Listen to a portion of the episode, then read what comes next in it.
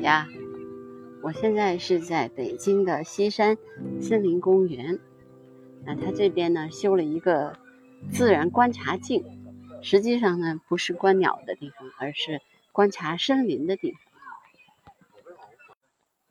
那么这个自然观察镜呢，其实是帮助孩子们去了解自然，了解森林是怎么形成的，那对大家的帮助。希望这个地方能够，它有一些关于植物的一些介绍，呃，比如说一些构树啊，就是侧柏，呃，来讲一下它们是怎么生存的。那西山森林公园在五十年前的时候还是荒草遍野、碎石裸露的地方，这所以这个地方一看就是人工景观。一开始是种油松，它有一些侧柏，还有一些沟树。第一个介绍的是侧柏，那么侧柏呢是耐旱的一种植物。那这边比较多的就是沟树了，沟树呢是造纸的材料，有很多的优质的纤维。隋朝的时候，其实人就开始用沟树来造纸了。我们最早的中国的造纸术，从沟树开始，是中国造纸工艺的一个活化石。那桑树呢，大家可能知道的比较多，它是一个自然生长的这种植物，养蚕的。但是北京这边基本上没什么蚕。那油松是这边人工播种的这样的，而且它让它自然生长的这样的一个植物。一九五五年的时候开始种植，那这一棵树应该是比较早的那一棵。最开始种的时候是五十厘米高嘛，那现在呢，这树至少有二十米吧？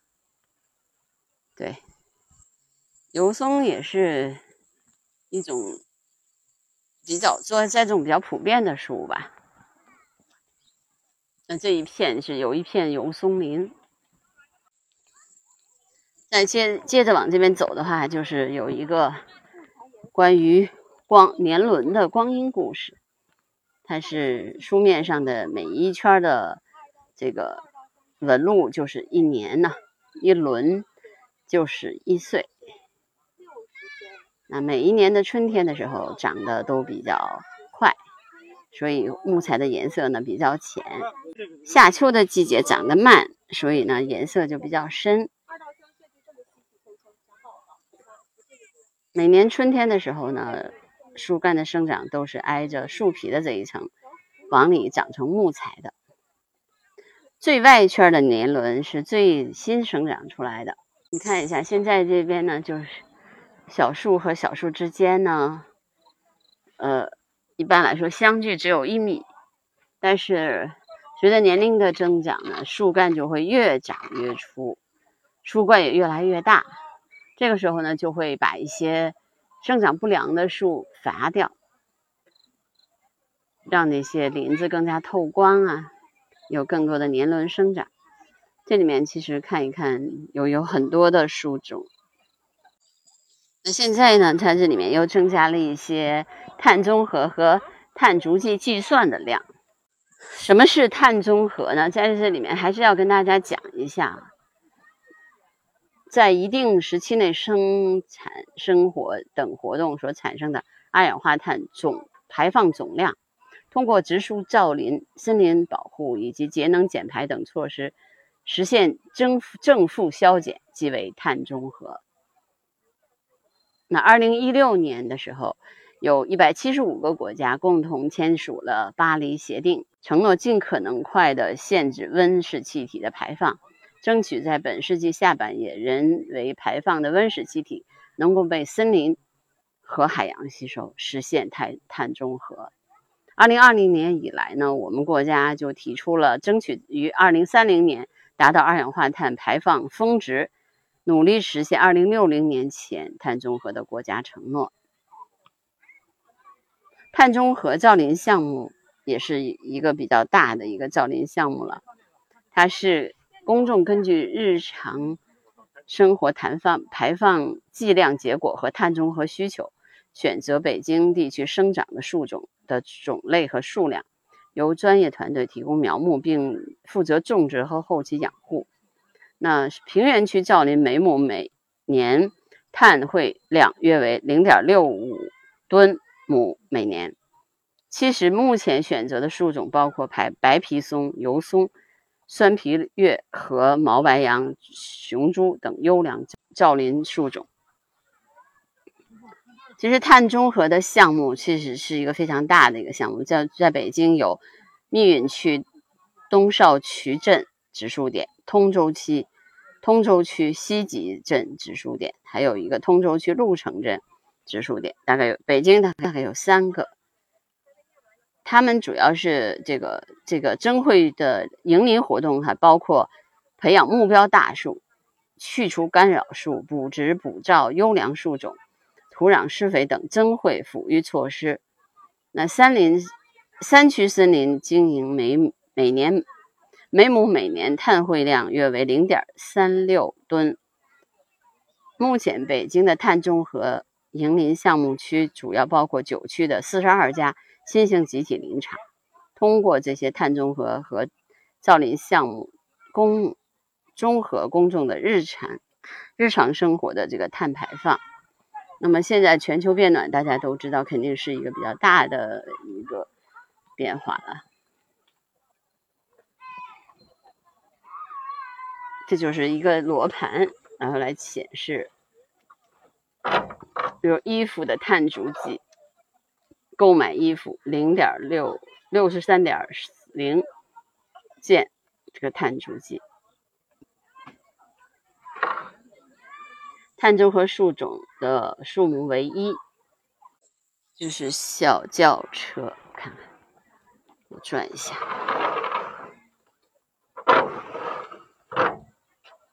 小轿车的公里数碳足迹二点四三。需要建，需要建一颗，嗯，每公里每公里二点七三，那需要建碳中和的树木为一个。人类还是应该尽量减少这种排碳排放吧。造林是一个非常辛苦的过程，因为植物的生长离不开土壤，要在土壤。贫瘠的西山营造森林，林场人付出了数不清的艰辛。光是让小树苗在一半都是石头上土壤里、石头的土壤里生活，就费了不少功夫。那所以你看，它现在的这个这个土壤看起来比较肥沃，但是实际上当时清理清理这些石头就花了很多的时间。所以这个地方虽然是一些人造的林场，但是你还是能看出来，啊，当时的人们为了改变，就是这种比较贫瘠的山，还是做了很多的努力的。北京，呃，特别是西山，因为它也是太行山的一部分嘛。看一下他们现在做的这些园林绿化的废弃物有很多，对吧？园林绿化的废弃物其实现在都用这种。环保的方式进行了改变。这里面呢，有这条路上有很多的树，其实包括这些，嗯，木栈道，其实都是用这些废弃的树林的那些朽木破板材以后建好的。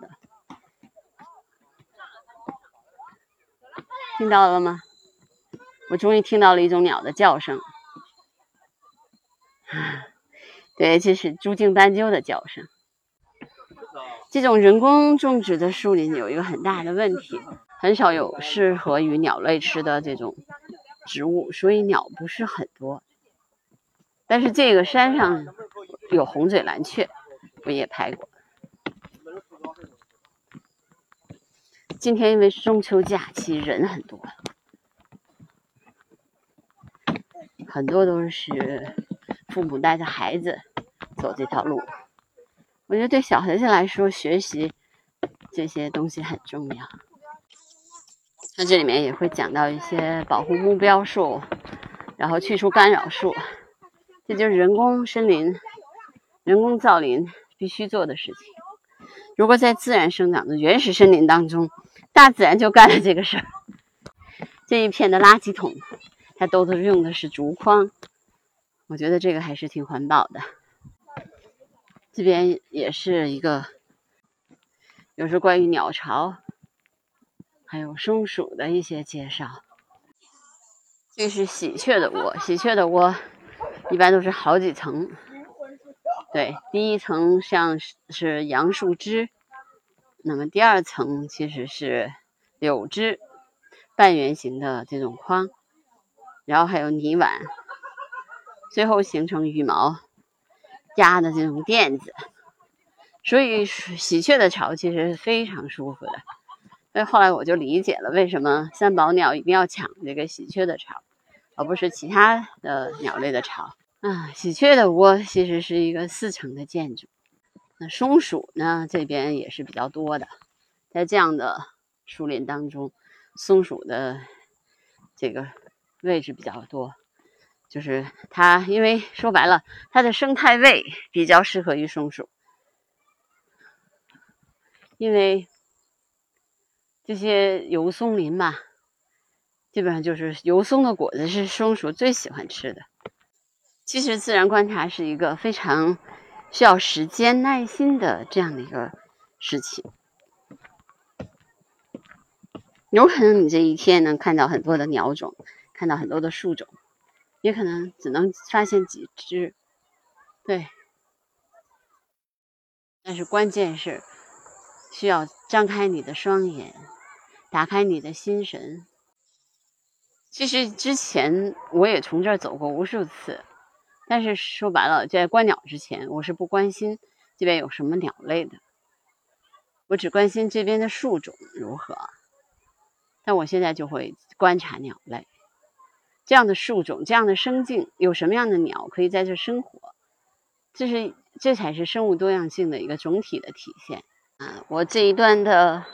自然观察就到这儿了吧，那我今天的播客就到这儿吧，拜拜。